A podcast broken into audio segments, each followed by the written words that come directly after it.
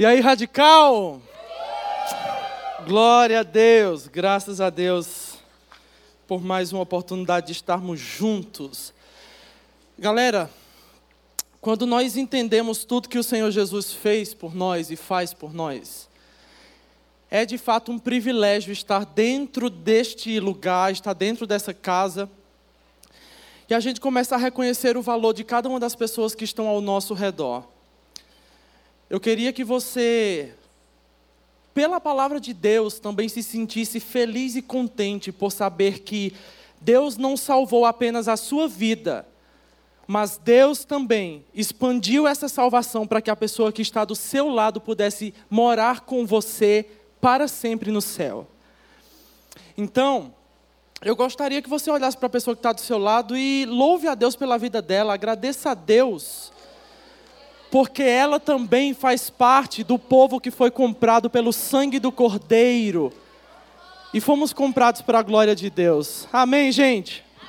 Amém? Amém? Glória a Deus.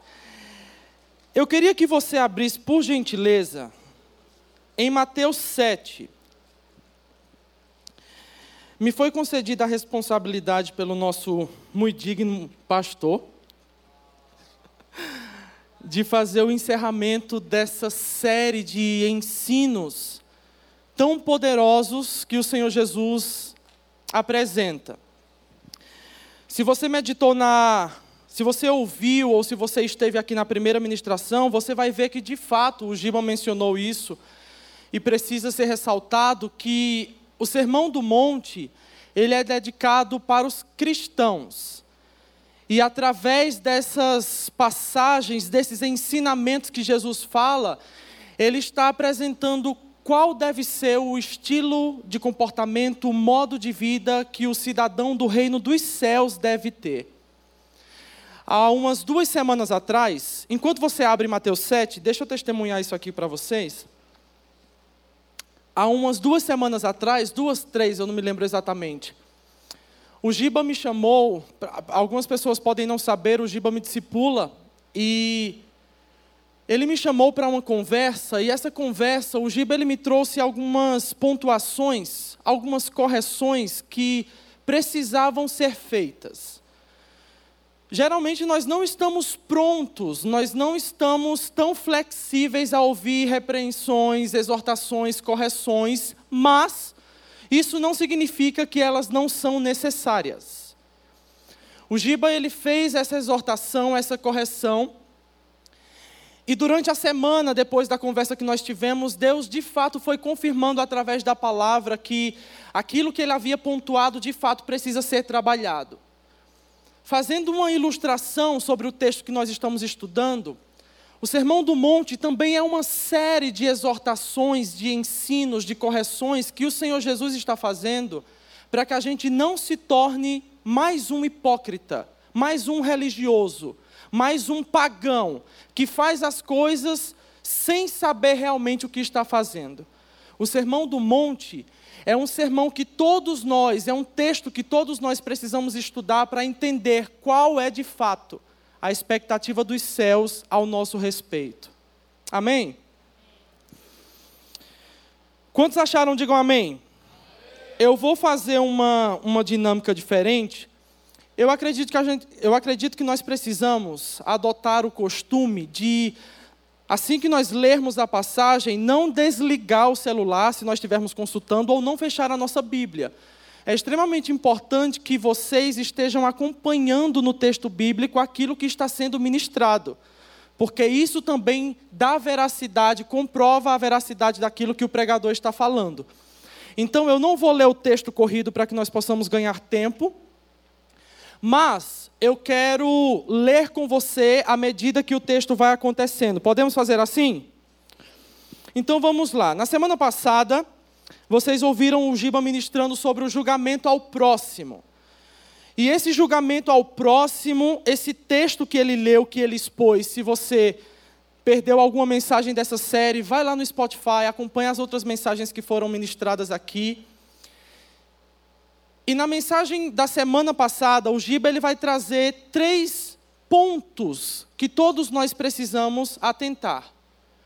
Não agir de forma injusta, não agir de forma grosseira e brusca no, con, no julgamento, na avaliação do nosso próximo.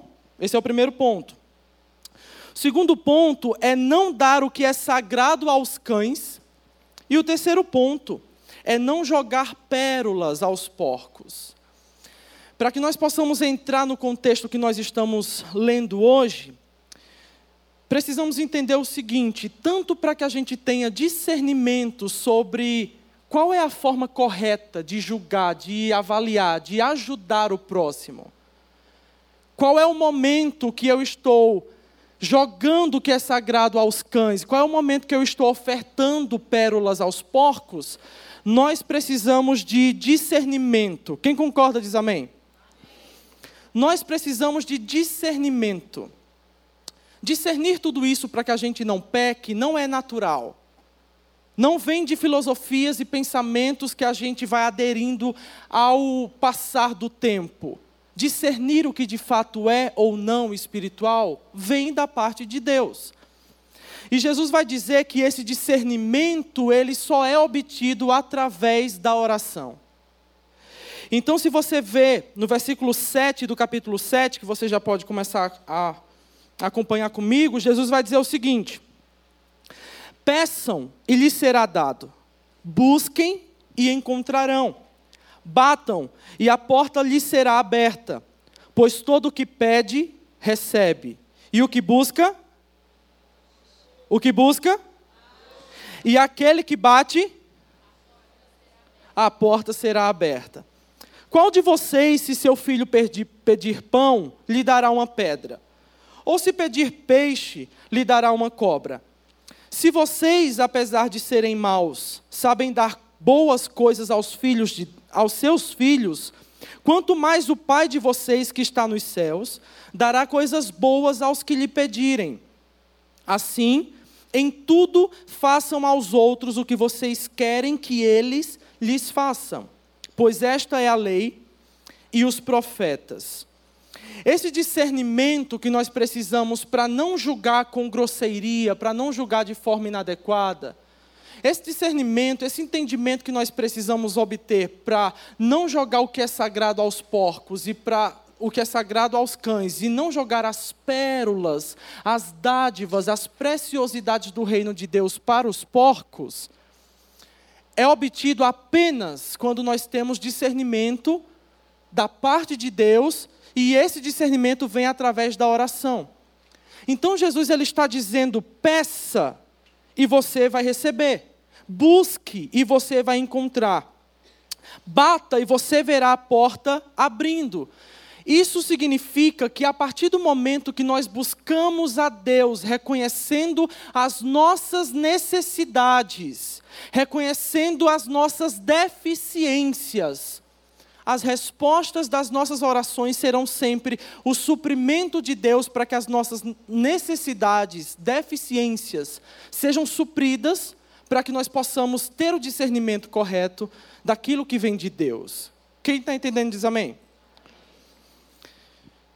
A oração não é apenas um ritual que todos nós cristãos devemos exercer com constância.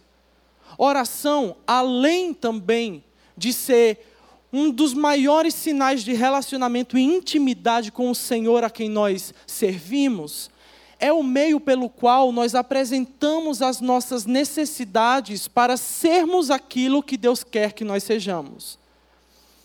Quando nós passamos por uma luta, passamos por uma dificuldade, brigamos com alguém, e nós temos dificuldade de perdoar essa pessoa, nós não vamos deixar aquilo guardado, nós não vamos deixar aquilo preso no nosso coração. Para que isso não gere uma raiz de amargura, nós precisamos apresentar a Deus em oração, reconhecendo que nós não somos capazes de perdoar. E que esse perdão só será concedido se o Espírito Santo de Deus se compadecer de nós e nos conceder essa bênção. Eu falei aqui em algumas outras ministrações atrás, se você tem timidez no momento que você vai comunicar o evangelho a outra pessoa, Peça a Deus ousadia, porque é o interesse de Deus responder à sua oração e capacitar você para que você se torne um grande comunicador do Evangelho. Se você tem dificuldade para realizar estudos, para estudar, meditar, acompanhar o que hum, a palavra de Deus de verdade, verdadeiramente diz, ore o Salmo 119, o, versículo, o verso 18, quando ele diz assim: Senhor, abre os meus olhos, desvenda os meus olhos para que eu consiga enxergar as maravilhas da tua lei. Deus quer se revelar a você. Deus quer se apossar de você de uma forma que você seja totalmente preenchido pelo Espírito de Deus. Já em clima de acampa, Deus quer não apenas submergir você na graça, mas Ele quer mergulhar você até as profundezas do trono de Deus, até as profundezas do rio da graça, para que você seja abundantemente cheio do Espírito de Deus. Se é isso que você quer, se é isso que você entende que precisa, se essa é a compreensão que você tem nesse momento de que há uma deficiência, há uma necessidade, há uma dificuldade na sua vida, apresente em oração. Porque nós temos a garantia do Senhor que todo aquele que pede, recebe. E o que bate, ele vê a porta se abrir. E o que busca, com certeza encontrará. Jesus ele apresenta também um contraste entre o homem e Deus. Se vocês que são maus não dão coisas ruins aos seus filhos, quem dirá Deus? Tiago vai dizer que, Tiago capítulo 1, deixa eu ver aqui. Tiago capítulo 1, versículo 17 vai dizer que toda boa dádiva, todo dom perfeito vem do alto, vem do Pai das luzes, em quem não há sombra de variação. Gente, não existe maldade em Deus. Não existe ruindade, não existem pensamentos ruins em Deus. Em Deus habita a bondade. Deus ele não pode pensar coisas ruins. Deus ele não pode pensar coisas más, porque isso vai contra a característica dele, que é de ser bom. Se nós que somos maus costumamos desejar coisas boas, para a nossa família, para os nossos amigos, para os filhos em uma geração futura.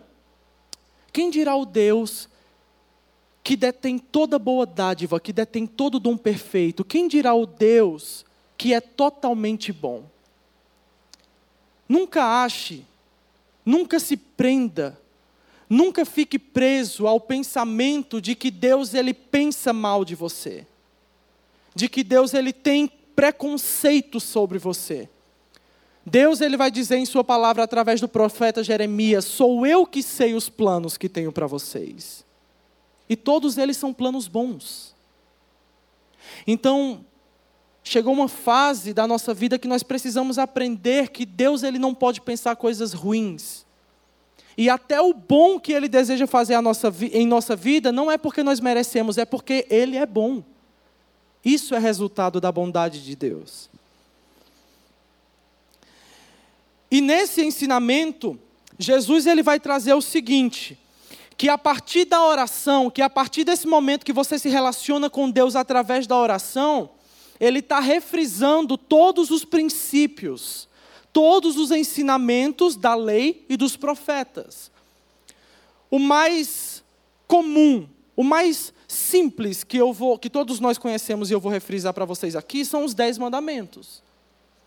Os dez mandamentos, eles estão estruturados de uma forma que os quatro primeiros mandamentos estão, relacionar, estão indicando o nosso relacionamento para com Deus, e a partir disso, nós temos seis mandamentos que estão indicando o nosso relacionamento com o nosso próximo.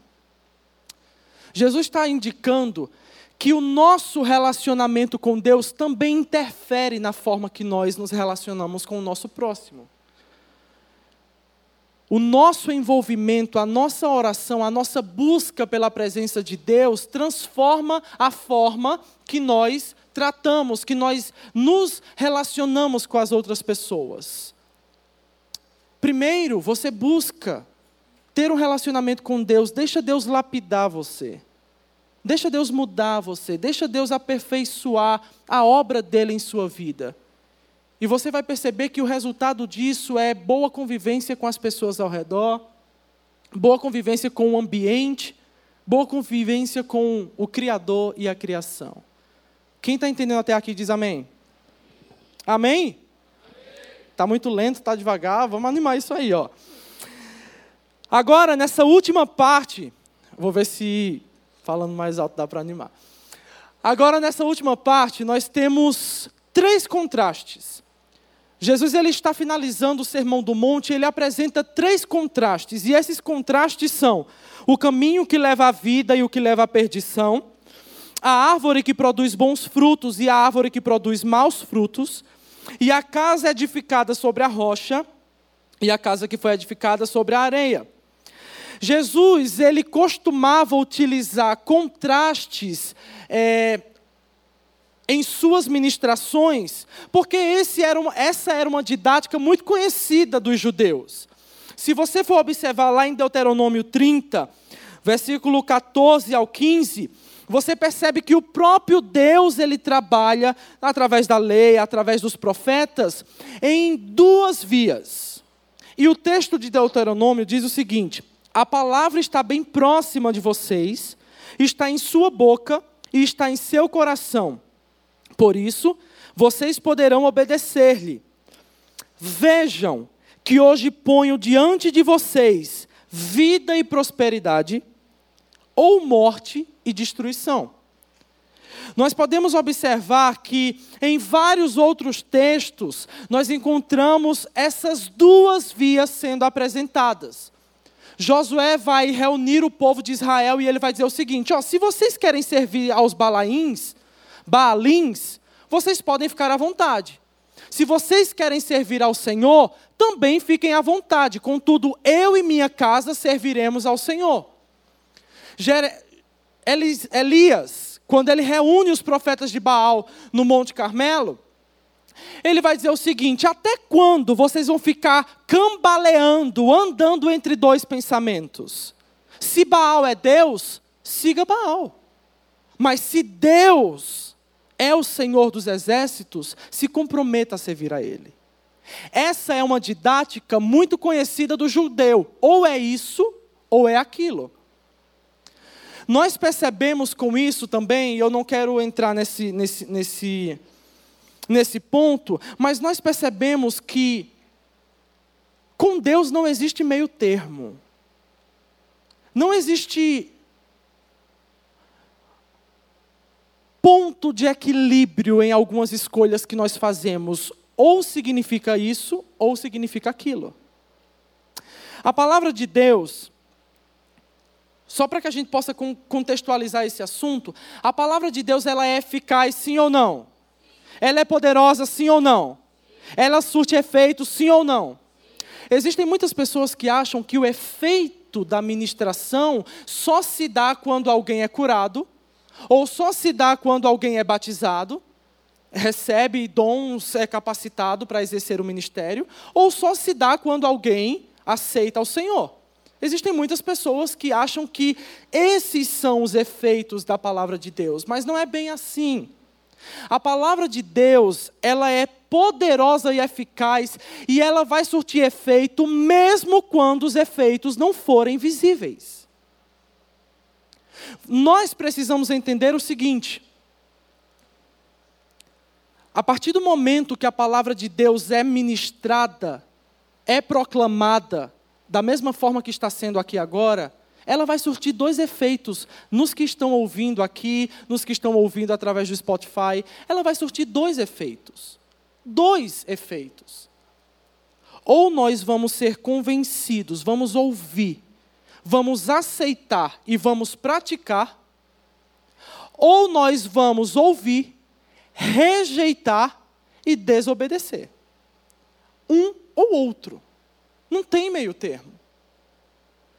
Essa palavra ela vai surtir um efeito porque não existe meio termo entre decisão. Ou você é servo de Deus, ou você não é. Ou você serve a Deus ou serve ao dinheiro. Ou você serve ao Senhor, ou você serve ao seu ventre como, como seu próprio Senhor, como Tiago fala.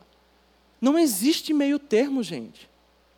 E Jesus ele vai apresentar esse contraste exatamente para dizer o seguinte: ou você é uma casa edificada sobre a rocha, ou você é uma casa edificada sobre a areia.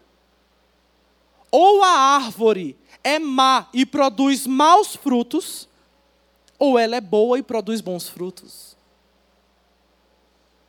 E quando Jesus começa a apresentar esses três contrastes, o primeiro que ele vai dizer é o seguinte, versículo 13, para você que está me acompanhando aí. Entrem pela porta estreita, pois larga é a porta e amplo o caminho que leva à perdição. E são muitos os que entram por ela.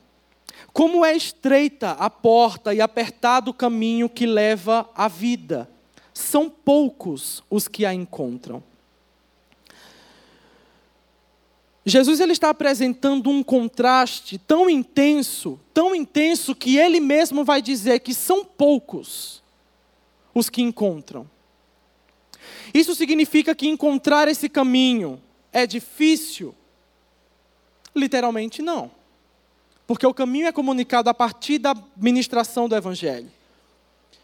Isso significa que conhecer esse caminho vai ser difícil? Não, porque isso se dá através da comunicação do Evangelho.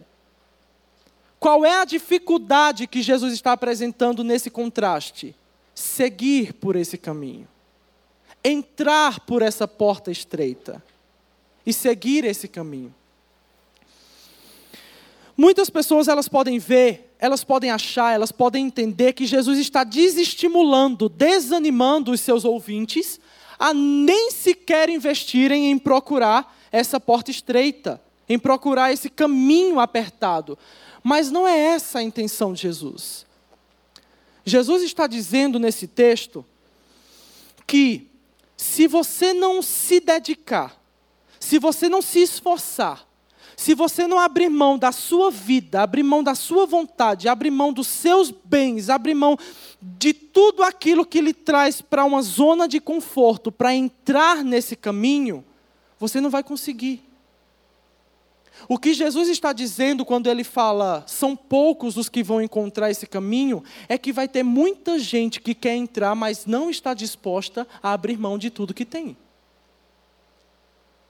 Um exemplo claro disso é o jovem rico.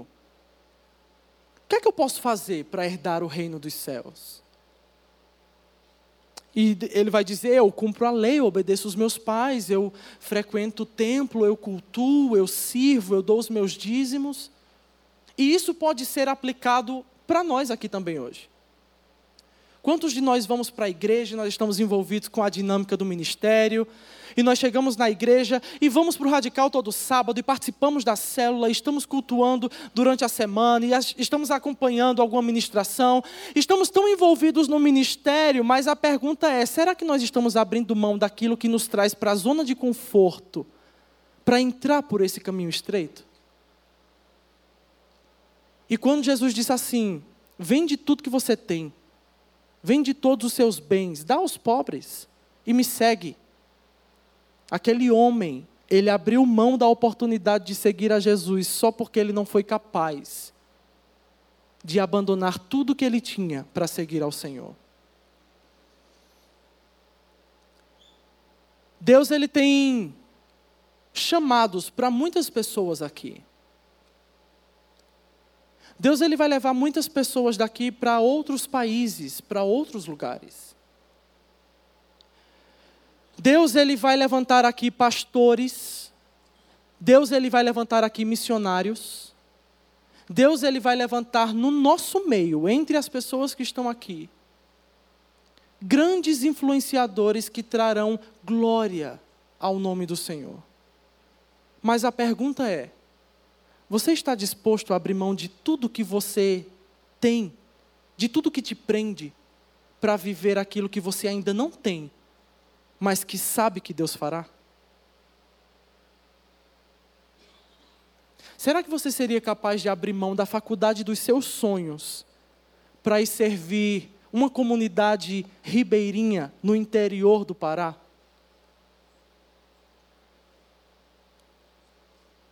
Será que você teria coragem de abrir mão do emprego maravilhoso que você conseguiu, do estágio perfeito que você conseguiu, para ir ajudar o pastor Fagner lá em Cajazeiras, no sertão da Paraíba?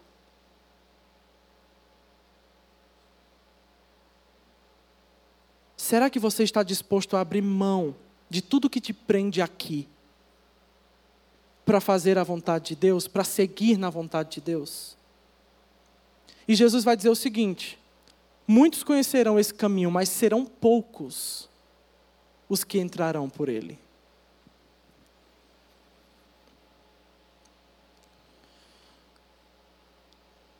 Depois ele vai dizer o seguinte, versículo 15 para você que está me acompanhando comigo.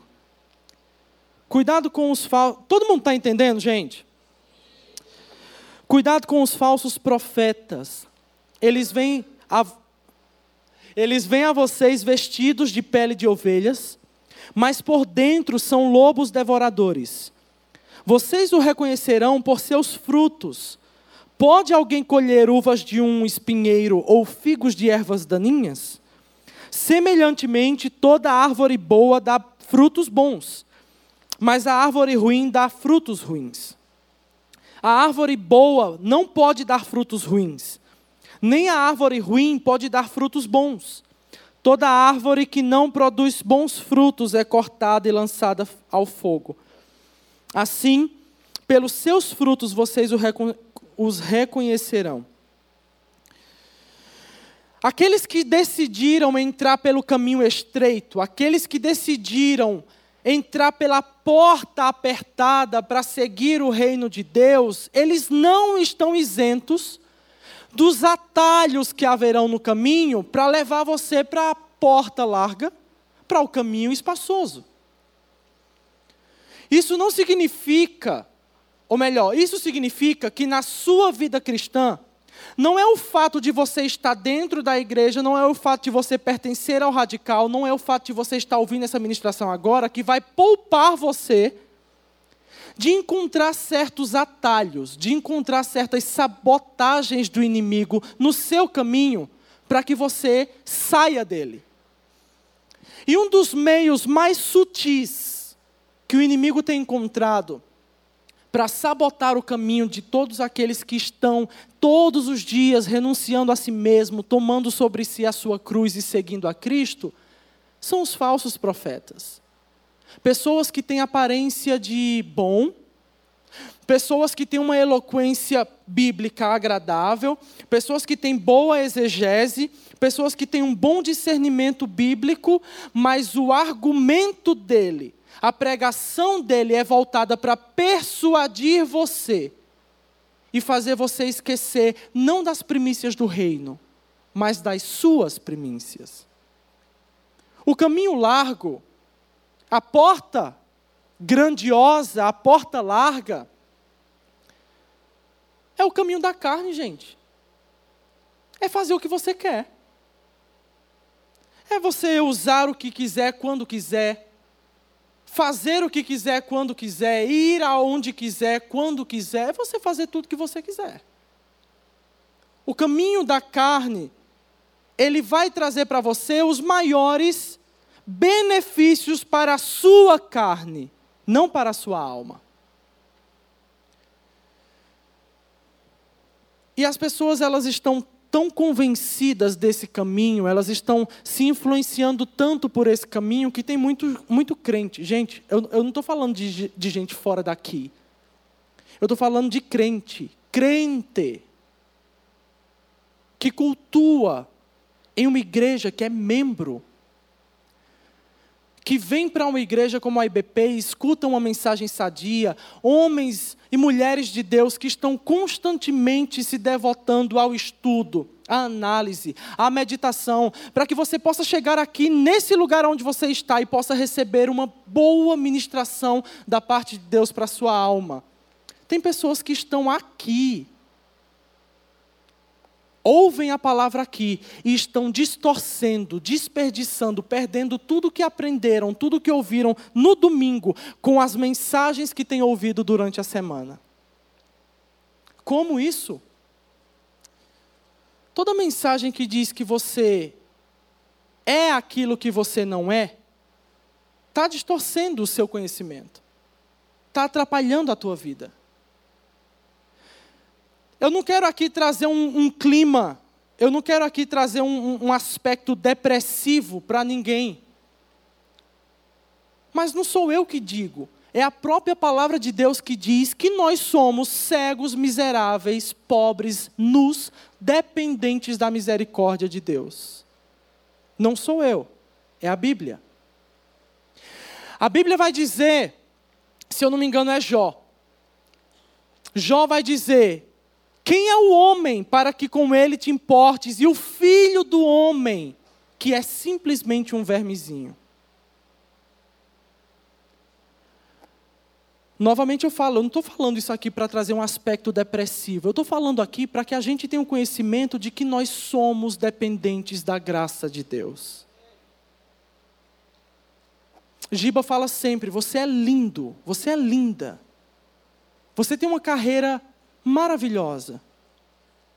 Você tem um futuro brilhante. Você tem uma inteligência fora do comum. Isso é parágrafo meu. Você tem uma inteligência fora do comum. Você se destaca em tudo que você faz. Mas se você não tiver a graça e a misericórdia de Deus sobre a tua vida, é poeira que o vento sopra e leva.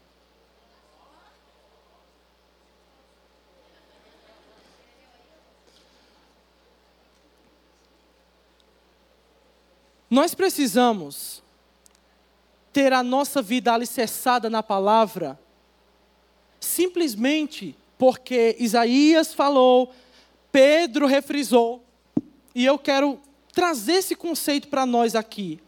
A relva, a grama, murcha. As flores que brotam todas as manhãs, elas morrem. O dia vem, o sol surge brilhante, coisa rara em São Paulo. É difícil, um dia de sol aqui é difícil. Em Maragogi é um sol para cada pessoa. O dia surge, o sol nasce.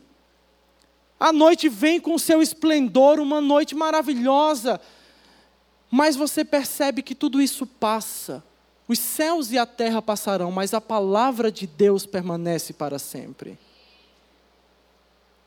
Por que nós precisamos estar alicerçados na palavra de Deus? Porque se você está alicerçado na palavra, esse seu corpo físico vai perecer. Essa sua mentalidade, sabe, radical, também vai perecer. Mas a sua alma habitará eternamente no santuário de Deus, a morada do Altíssimo. Você estará todos os dias da sua vida diante da presença do Rei dos Reis, do Senhor dos Senhores. Seu estudo passa, seu trabalho passa, o salário, uma semana só que recebe, passa. No mesmo dia passa. Se for bem administrado, dois dias, três. Tudo passará, mas a palavra do Senhor permanecerá para sempre firme a sua vida na palavra de Deus. Crie alicerces na palavra de Deus para que nós, eu e você, possamos estar todos os dias no santuário da morada do Altíssimo quando o Senhor Jesus vier nos buscar. Amém, gente?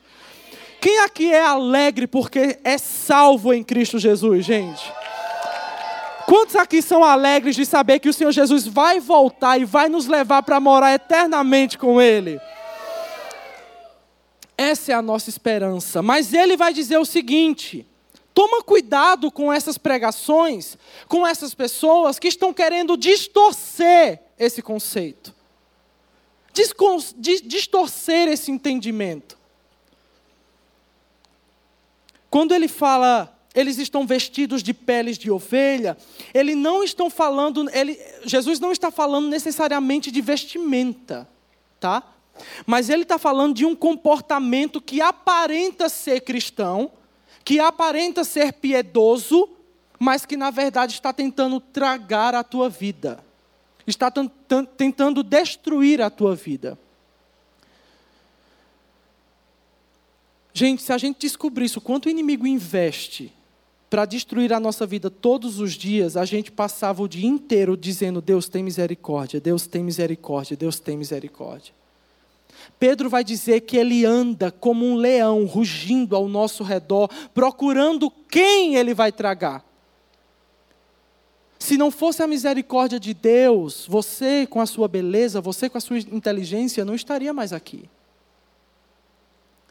Se você está aqui é porque Deus tem um projeto maravilhoso na tua vida e esse projeto envolve te utilizar, te levantar, te, se instrumentalizar de você para que você possa edificar a noiva do Cordeiro, adornar a noiva de Cristo e que você possa proclamar às outras pessoas que Jesus é o Rei que Deus quer que governe as nossas vidas. E eu comecei falando isso, eu, eu não sabia nem que ia acabar chegando aqui agora, mas eu comecei falando isso e eu vou reforçar aqui agora, a forma que você tem, adolescente, ouvinte, a forma que nós temos de discernir quando uma pregação é coerente, é verdadeiramente de Deus ou não, a forma que nós temos de reconhecer e nos desviarmos dos falsos profetas é através das doutrinas que são ensinadas é através da concordância bíblica com aquilo que é ministrado. Eu falei aqui na minha última ministração, eu acho. No reino espiritual, o eu penso não tem poder. No reino espiritual, o eu sei não tem poder. No reino espiritual, o eu faço não tem poder. No reino espiritual, a única coisa que tem poder é: assim diz o Senhor. Você só pode ter uma vida vitoriosa e você só vai poder discernir quem de fato fala como um arauto do rei, como um mensageiro autorizado pelo rei, se você conhecer a palavra de Deus. Por isso, gente, eu rogo em nome de Jesus. Rogo, foi muito ao meio da revista corrigida. Eu imploro a vocês, em nome de Cristo Jesus, que quando vocês estiverem diante de uma exposição bíblica, acompanhem o texto que está sendo lido. Se ele falar uma referência, gente, abre o texto e vê se de fato faz sentido. Os bereanos faziam isso. Se o celular vai ser uma distração para você, desliga a internet, a, a, o aplicativo da Bíblia é offline, gente. Medita, avalia, observa. Tem gente que vem para a igreja e come de tudo, não filtra, não discerne, não entende o que está sendo ministrado. Deus, ele não tem comida azeda para o seu povo. Deus ele manda maná diário, novo, todos os dias. Você precisa meditar. Nós precisamos meditar. E a forma que ele vai dizer é o seguinte: toda árvore que produz bons frutos é boa, mas toda árvore má, ela produz maus, frutos. Observa a concordância bíblica da mensagem que esse pregador está te trazendo. Ouve com atenção. Atenta os teus ouvidos. Não é porque eu sei, eu sei, que tem muito jovem, tem muito adolescente que tem dificuldade de entender algumas passagens bíblicas. Tem algumas passagens que são meio difíceis de compreender, eu entendo. É por isso que todas as vezes antes de ler a palavra de Deus, a gente precisa orar pela revelação do Espírito. Orar pela revelação de Deus. Sabe por quê? O salmista vai falar, e eu novamente vou dizer aqui para vocês. Salmo 118. Gente, você pode orar essa oração, você pode recitar esse versículo esse verso como uma oração todos os dias da sua vida. Salmo 119, versículo 18. Senhor, abre os meus olhos, desvenda os meus olhos, para que eu consiga enxergar as maravilhas da tua lei. Você quer ser curado? Peça ao Senhor para que você consiga enxergar pela palavra de Deus que todas as nossas dores foram colocadas sobre Jesus. Ele foi ferido e transpassado pelas nossas transgressões. Você tem certeza do seu futuro? Ora para que o Espírito Santo de Deus te revele, te convença de que você deve vir a Ele. Quando você estiver com o fardo cansado e pesado, para que Ele possa aliviar você.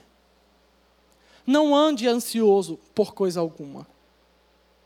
Você não tem capacidade de mudar o tempo, mas o dono do tempo tem capacidade de cuidar de você. Amém, gente? Todo mundo está entendendo? Hum. Vamos lá. Penúltimo tópico. Ele vai falar sobre a conduta dos cidadãos do reino. Versículo 21 ao 23, ele vai dizer: Nem todo aquele que me diz Senhor, Senhor, entrará no reino dos céus, mas apenas aquele que faz a vontade de meu Pai que está nos céus. Muitos me dirão naquele dia: Senhor, Senhor, não profetizamos nós em teu nome? Em teu nome não expulsamos demônios e não realizamos muitos milagres? Então eu lhes direi claramente: nunca os conheci. Afastem-se de mim, vocês que praticam o mal. Muitas pessoas elas estão na igreja. Gente, eu falo de igreja porque eu estou falando para nós. A mensagem está sendo trazida, e principalmente por ser o Sermão do Monte, que é um texto dedicado para o crente, a mensagem tem que ser trazida para o nosso contexto, para o nosso público. E isso nos faz entender que tem muito crente que está tão envolvido no ministério que não percebeu que entrou em um ativismo onde nem Deus participa mais. Tem tanta gente que está eu preciso fazer isso, tem a reunião da célula, tem a reunião de não sei o quê, tem a reunião de radical, eu vou participar de, do link, eu vou participar do, da banda, eu vou participar de tudo isso. E entra em uma rotina que você não consegue perceber a verdadeira intenção do porquê você está fazendo aquilo.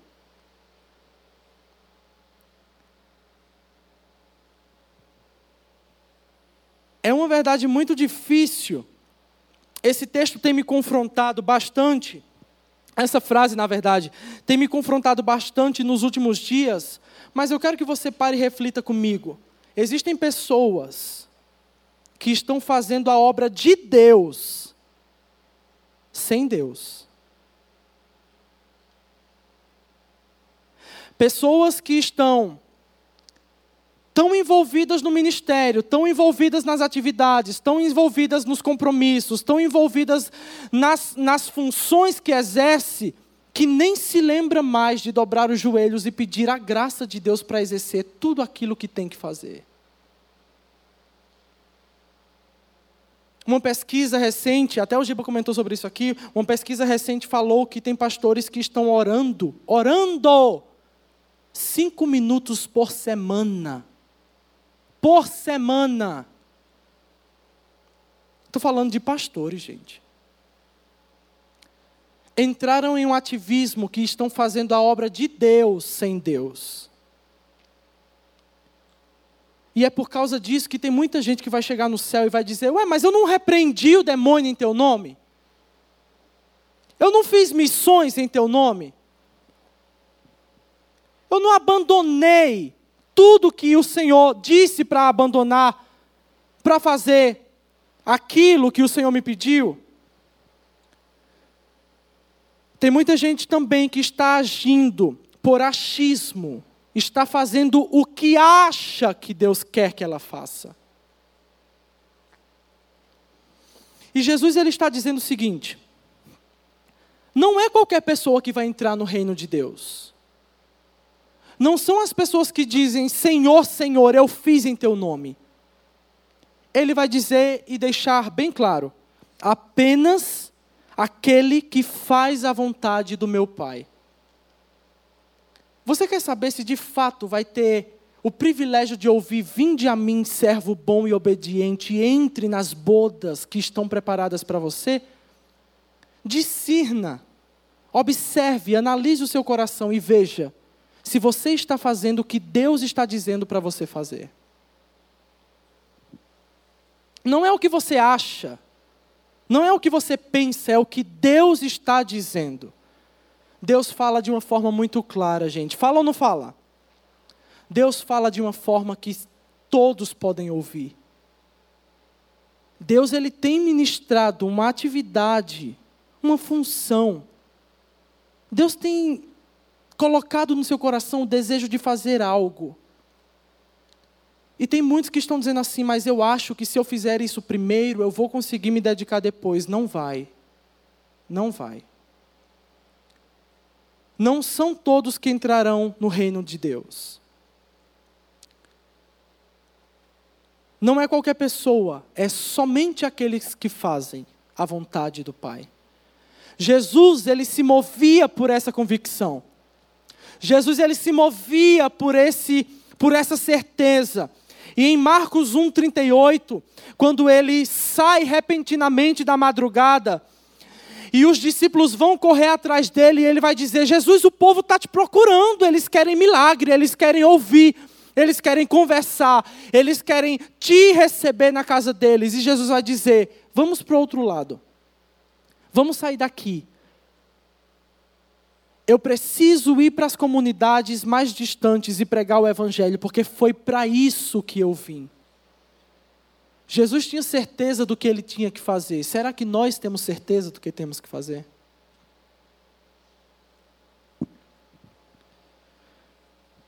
E por último, Jesus vai dizer o seguinte,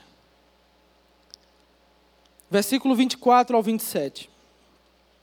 Portanto, quem ouve estas minhas palavras e as pratica é como um homem prudente que construiu a sua casa sobre a rocha. Caiu a chuva, transbordaram os rios, sopraram os ventos e deram contra aquela casa, e ela não caiu, porque tinha seus alicerces na rocha. Mas quem ouve estas minhas palavras e não as pratica, é como um insensato que construiu a sua casa sobre a areia. Caiu a chuva, transbordaram os rios, sopraram os ventos e deram contra aquela casa e ela caiu. E foi grande a sua queda.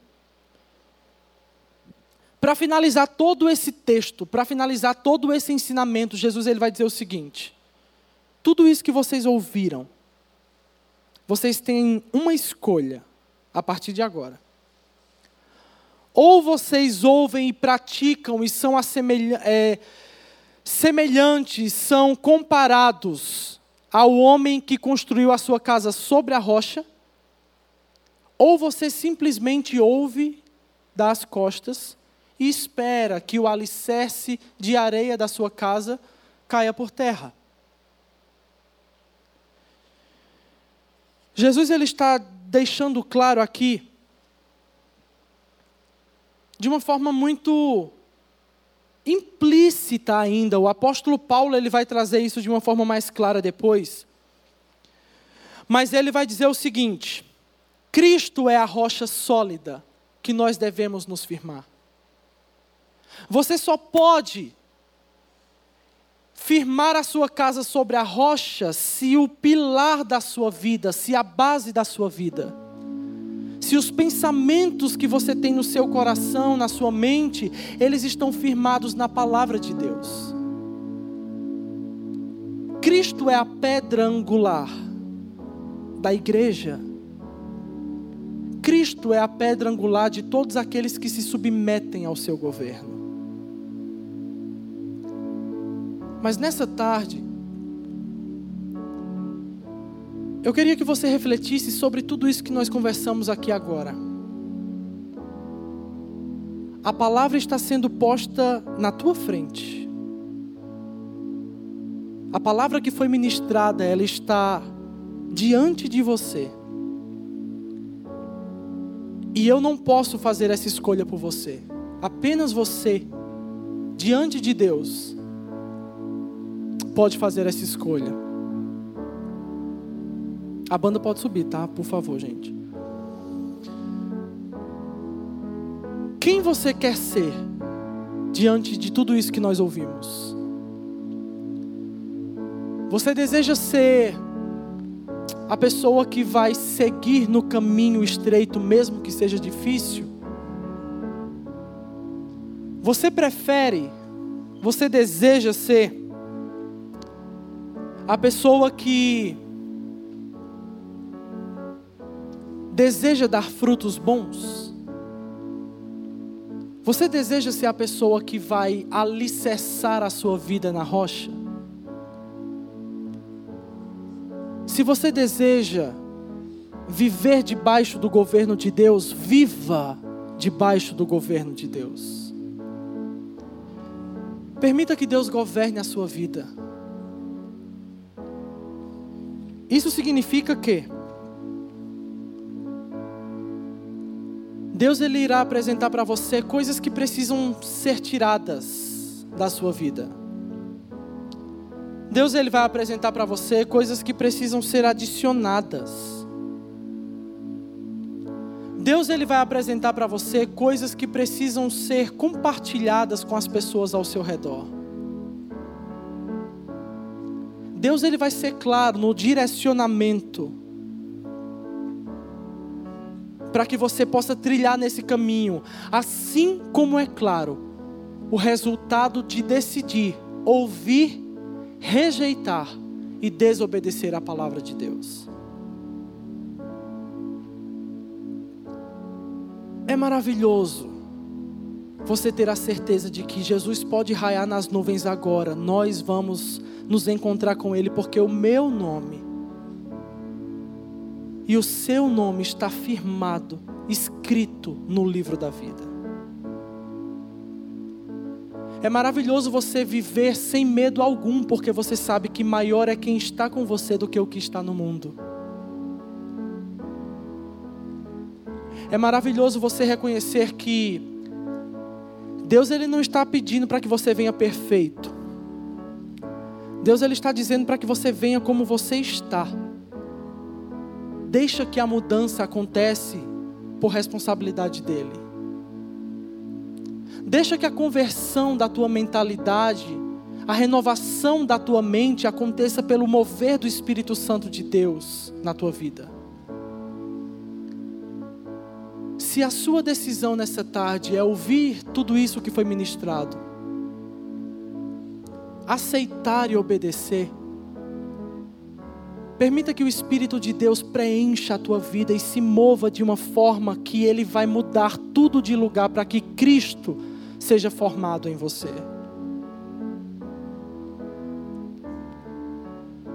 Se você tem dificuldades, se você tem bloqueios, se você tem problemas que estão ainda te impedindo de te entregar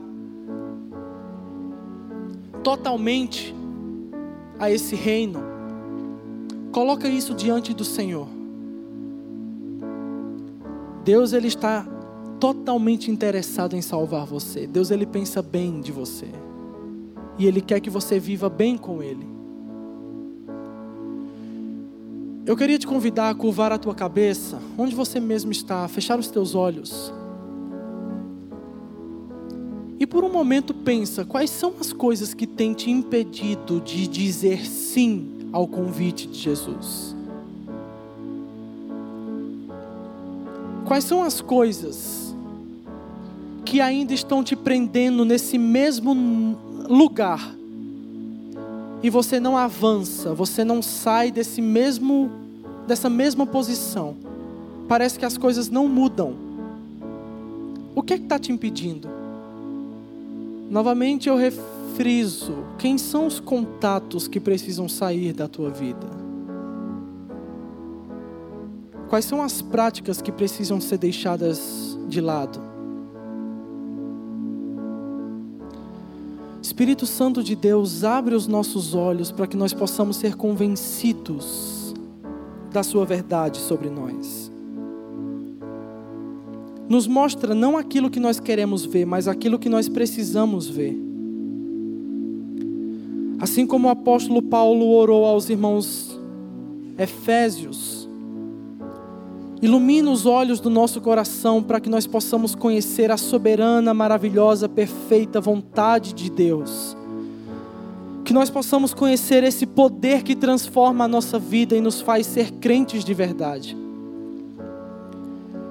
Espírito Santo, faz cair as máscaras de falsidade, de mentira do nosso meio. Espírito Santo, faz cair por terra as ilusões e os enganos que nós mesmos acreditamos em relação a nós mesmos. Convence-nos pelo poder da tua palavra. Assim como o salmista disse, abre os nossos olhos para que nós possamos conhecer as maravilhas da tua lei. Abre os nossos olhos para que nós possamos conhecer as maravilhas da tua graça. Para que nós possamos ser cheios de ti. Tudo isso para que Cristo Jesus seja glorificado. Seja comunicado, seja anunciado, seja exaltado sobre tudo e sobre todos. Para a glória de Deus Pai. Em nome de Cristo Jesus. Amém.